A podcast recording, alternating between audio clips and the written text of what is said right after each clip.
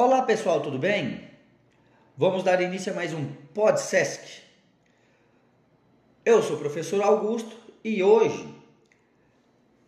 como nós estamos no mês de março, nós vamos falar sobre as mulheres. Né? O mês de março a gente tem o Dia Internacional da Mulher, que é do dia 8 de março, e a gente vai falar sobre as mulheres. Vamos colocar aqui algumas mulheres que a gente tem dentro da nossa unidade, vamos falar principalmente é dentro do esporte, quais são as principais é, mulheres de destaque? Sabendo que a gente tem no Brasil o futebol como principal esporte, né? E mesmo no futebol a gente tem uma mulher que é de muito destaque. E vamos falar também dos outros esportes que têm extrema relevância, as mulheres têm extrema relevância, certo? É... Vamos dar início aí falando um pouco sobre o... como que começou para acontecer o Dia Internacional das Mulheres, né? É, a data é, só foi formalizada após uma greve em meio à guerra, em 1917, Segunda Guerra Mundial, né? Quando as mulheres russas exigiram pão e paz.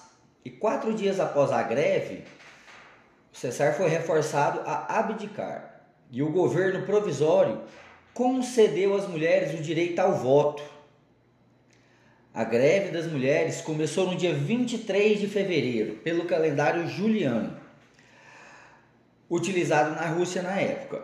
É, então, esse dia corresponde ao dia 8 de março no calendário gregoriano, que é o que a gente utiliza e, e comemora nos dias de hoje. Tá? Mas apenas em 1975, o dia 8 de março foi instituído como Dia Internacional das Mulheres pelas Nações Unidas e atualmente essa data é comemorada em mais de 100 países. Um dos marcos que acontecia na época, as, pessoas, é, as mulheres usavam a cor roxa, né? Aí, do porquê das cores roxa, verde, branco, que são as cores que simbolizam o Dia Internacional das Mulheres. O roxo significa ju justiça e dignidade.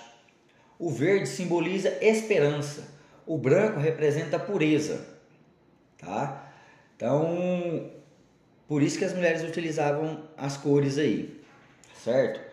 Uma coisa que eu quero deixar bem relevante é da importância que as mulheres da luta que as mulheres vão, estão tendo é, dentro da nossa unidade aqui mesmo. A maioria das nossas representantes daqui são mulheres, né? Então a gente tem mulher nos serviços gerais, na odontologia, profissionais de educação física, né? Trabalhando em várias áreas aqui, piscina, quadra, academia. Nós temos mulheres na central de atendimento, na, como nutricionista e na gerência da unidade. Né? Tem algumas mulheres como coordenação. Então você vê a importância e o crescimento que as mulheres vão tendo dentro da nossa sociedade. Tá? É, agora entrando na parte principal aqui, nós vamos falar das atletas brasileiras que tem destaque no esporte. Né? Eu vou citar 10 atletas, que foi dentro da pesquisa que eu fiz aqui, que eu achei muito relevante, mas se alguém tiver aí, ó, lembrar de alguma outra mulher dentro do esporte extremamente relevante, coloca aí na resposta aí, põe, põe pra gente aí, entre em contato aí com a gente aí e põe aí pra ver pra gente comentar. A primeira, eu não coloquei em ordem de importância, mas de pesquisa mesmo, tá, pessoal? O que, que é? A primeira, eu coloquei a Maria Esther Bueno, que é considerada o maior nome do tênis brasileiro, juntando entre homens e mulheres. Tá? Ela foi eleita em 2012 a melhor atleta da modalidade no século XX na América Latina. Ela ocupa a 38ª posição dentre os maiores tenistas de todos os tempos. Ela colecionou 589 títulos internacionais em 20 anos de carreira ao todo, venceu 19 torneios de Grand Slam, sendo 7 na categoria simples, 11 em duplas femininas e 1 em duplas mistas, chegando a ser a primeira do ranking internacional de tênis em, de 1959 a 1964. Então a gente pega o tênis aí, ó, tem uma mulher de extrema relevância. A segunda que já entra dentro do principal esporte que a gente tem, considera no Brasil aqui hoje, que é o futebol, nós temos a. Nós temos, a gente fala que tem o Rei Pelé, mas nós temos a Rainha Marta, que já foi escolhida a melhor futebolista do mundo por seis vezes. É a recordista, tá? Sendo cinco consecutivas, recorde entre atletas da modalidade. Ela foi considerada em 2009 uma das 100 brasileiras mais influentes do ano.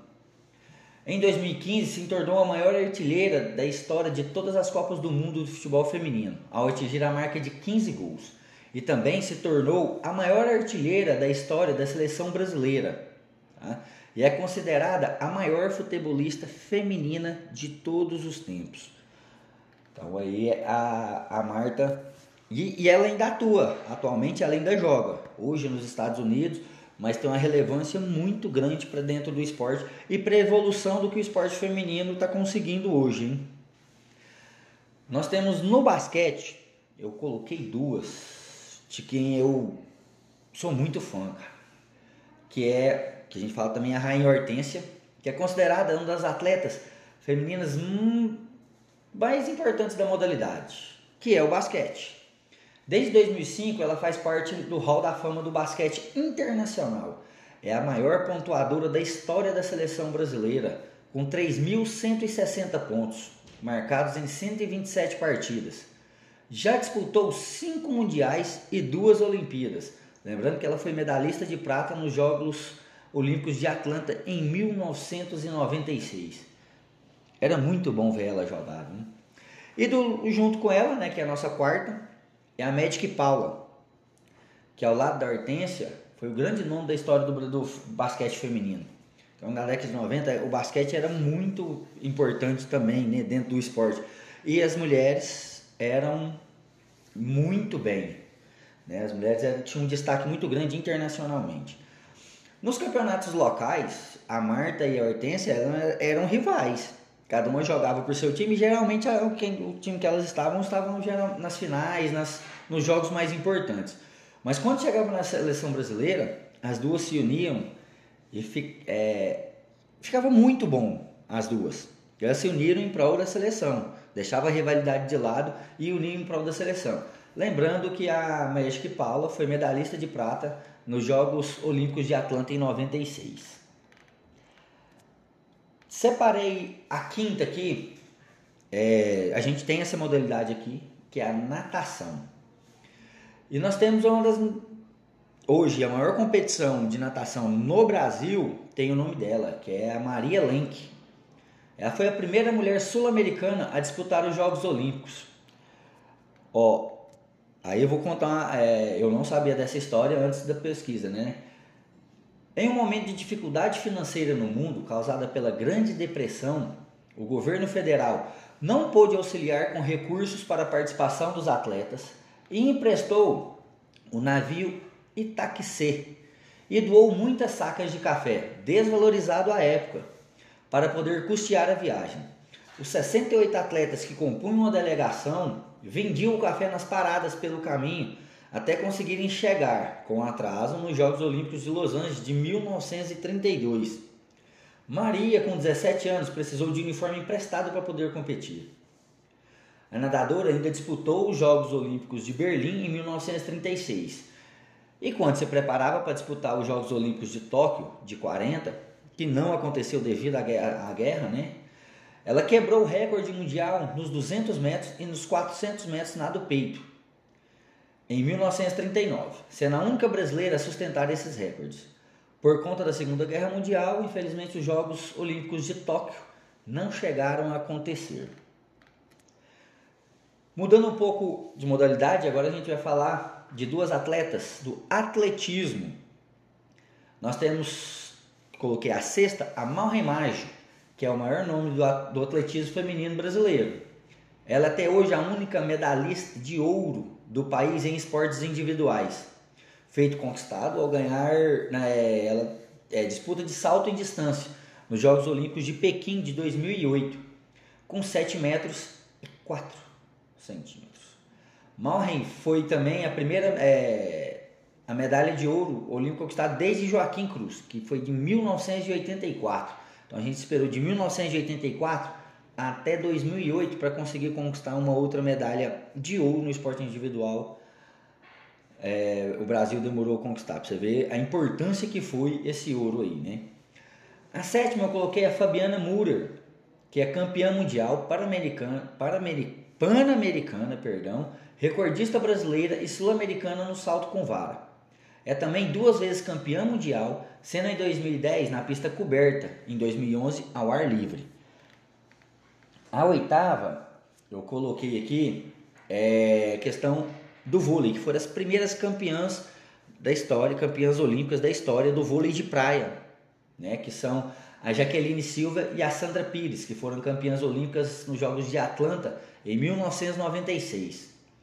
Elas formavam uma dupla imbatível. Era muito bom ver elas jogando. A Jaqueline já jogava quadra e depois ela jogou duas Olimpíadas na quadra, né, em 80 e 84. E depois tendo sido eleita a melhor levantadora de um dos jogos. Depois ela foi para areia e mesmo assim conseguiu destaque e conseguiu ser campeã olímpica, jogando ao lado da Sandra Pires, que também jogou quadra e depois foi ser destaque no, no vôlei de areia.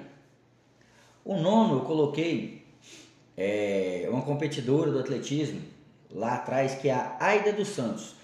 Houve um pouco de divergências aqui, quem que era a maior, né? É atleta a maior imagem ela conseguiu ganhar ouro. Então, dentro das pesquisas que eu fiz, ela foi considerada a maior. Mas a Aida dos Santos se tornou a primeira mulher brasileira a disputar uma final olímpica, ficando em quarto lugar nos Jogos de Tóquio de 1964.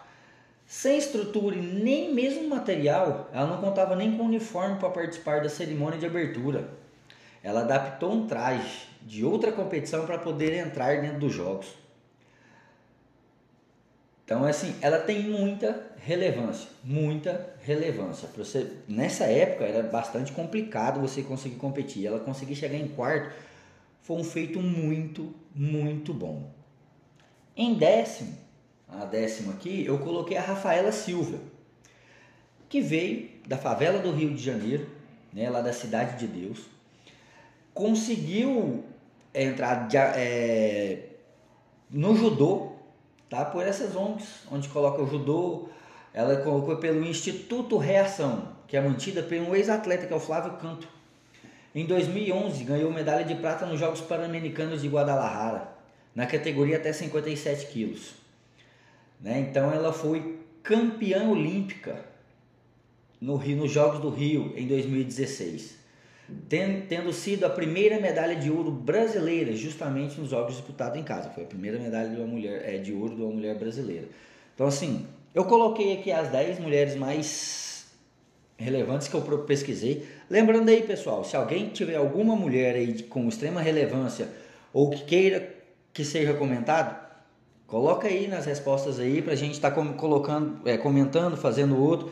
Né? Então eu queria deixar aqui meu parabéns às mulheres, a luta que as mulheres têm até hoje, né? Visto que hoje a gente ainda tem muita coisa de ruim acontecendo e a luta das mulheres ainda não parou. Já vem acontecendo há mais de 100 anos e a luta das mulheres não parou. E com grandes conquistas, né? Feliz Dia Internacional, o mês das mulheres aí, tá? Deus abençoe vocês. Tudo de bom. Esse foi mais um Pod Sesc.